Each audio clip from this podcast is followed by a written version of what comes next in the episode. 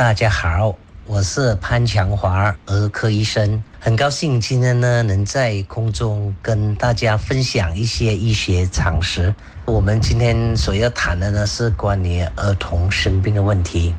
现在有些人认为说，孩子们呢比较容易生病，是不是说以前的孩子呢比较没有这样容易生病呢？其实呢不然，孩子们生病呢自古以来呢都会有的。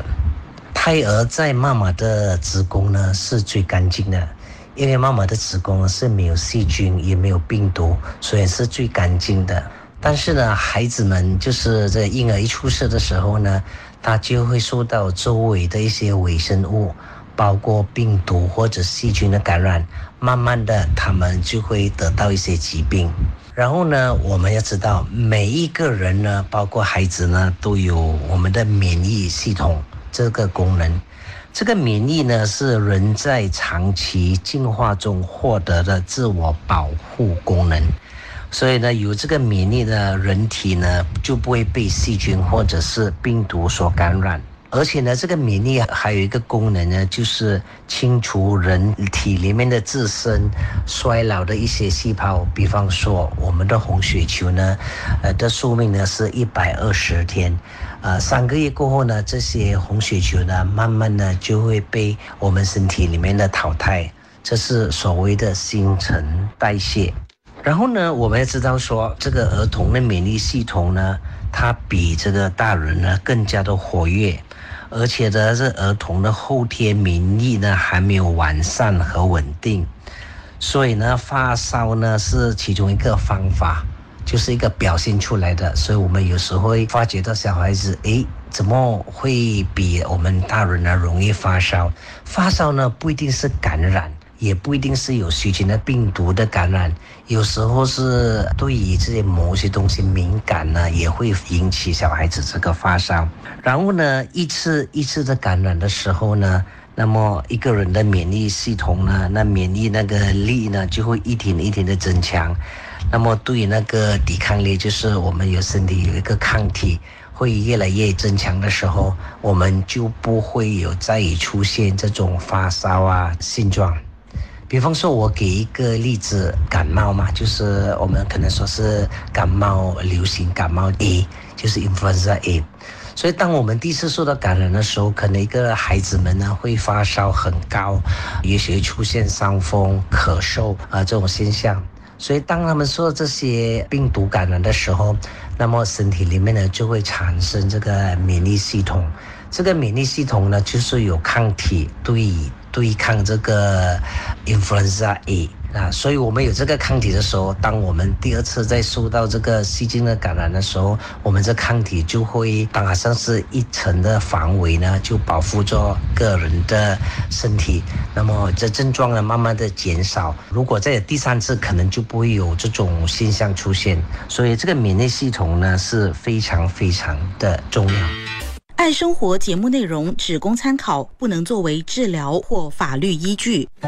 因为喜欢自己的生活才会变好，而不是生活变好了以后才喜欢自己。让我们一起回归生活本质，慢活、乐活，享受生活，爱生活。我是潘强华儿科医生。我们今天所要谈的呢是关于儿童生病的问题。所以有些父母亲可能会认为说。诶，怎么现在的小孩子好像比较容易受到病毒或是细菌的感染？其实也不一定如此，因为我们要看我们这个社会的结构。一般上呢，现在很多人都是双薪，就是说呢，父母亲都有工作，然后呢，有一些呢，因为可能离乡背景呢都不在家乡，所以这些孩子呢，一般上可能就要送到托儿所，或者是去幼儿园。然后去幼儿园呢，可能说从早上一直到下午，所以呢，这一段时间呢，在这个托儿所的时间就相当的长。然后呢，这个托儿所呢，一般上都不是一个两个的，有时是好多个，也可能是四五个或是整十个。当然，人多的地方呢，那么受感染的几率呢就会比较高。因为有一些小孩子可能，呃，伤风咳嗽没有这样明显的时候，那么孩子们接触了，就好像刚才我所讲的，当我们还没有被感染到某些病毒或是细菌的时候，当第一次受到感染，难免就会有生病、发烧这种状况。然后再加上有时候呢，这个托儿所里面的空间也不大。毕竟有些小孩子走动的那种范围也不会多，又加上那个空调的因素，呃，所以呢，他们啊感染的几率呢会比较高。再有呢，父母亲因为是双薪嘛，哈，啊，有时候就是工作了整五天了，那周末和呢又要在家里收拾屋子，然后呢也是身体的非常的疲惫，有时候就是可能没有时间呢。带孩子们出去做一些户外活动，所以呢，孩子们就是可能留在家里面也没有机会呢，出去参与一些户外的活动，这是其中一个很重要的因素。因为呢，当我们把孩子带去户外，这个户外活动呢是包括去公园去让孩子们去跑跑跳跳，或者是去玩一些游戏。当然，这些活动呢不是一定要去那个摸，我指的这些户外活动是去我们森林啊这些之类。因为孩子们在活动的时候呢，往往会比较容易出汗，然后他们的身心发展也会比较均匀。啊，他们那种开朗的笑声啊，然后也可以增进这个亲子关系这些，那么多少呢会增加一些免疫系统，因为有那些阳光的一些照耀啊，你知我们知道说阳光的非常的重要，给我们的维他命 D，然后也是给我们 calcium 的一些补质嘛，所以呢，他们缺少了这些活动呢，多少也会啊引起这个孩子们免疫功能。现在的孩子们呢，可能在饮食方面也是有些会比较挑食。呃，我发觉到呢，在我这个诊所里面呢，很多呢孩子们对于这个饮食方面呢，尤其是蔬菜和水果呢，就很少吃。啊，我们知道在蔬菜和水果呢，有很多这些维他命，比方说一些维他命 B 呢，和维他命 C 呢，这些多少都有一些功能的。所以，我们有一些食物的营养呢，多少呢会减低这些疾病的发生。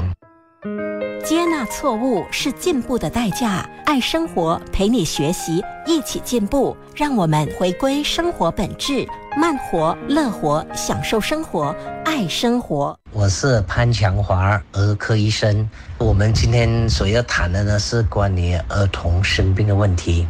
当然，还有一个非常重要的因素，就是孩子们的睡眠。就是说，孩子们到了某些时间的时候呢，我们一定要他们休息，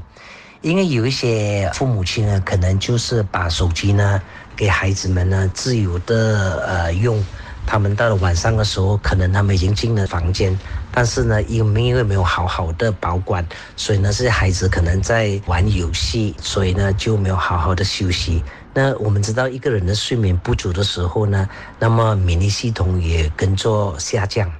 还有呢，就是说睡的空间，啊，有时候呢，我们看如果一个孩子们比较敏感，鼻子敏感啊，阻塞之类呢。那么我们就要尽量说这些空调、些呃温度呃，我们要调一下，我们不能够开得太冷。那鼻子阻塞的时候，他孩子们呢睡不好。但是孩子睡不好的时候呢，这个会影响他的健康。那么他的睡眠的素质呢，就不能够好好的得到一个充分的休息。这是一个非常重要的因素。再有呢，就是说房间的环境呢，也是要保持一些清洁。哎，如果我们放太多杂物在里面呢，可能孩子们对这些东西呢会比较敏感，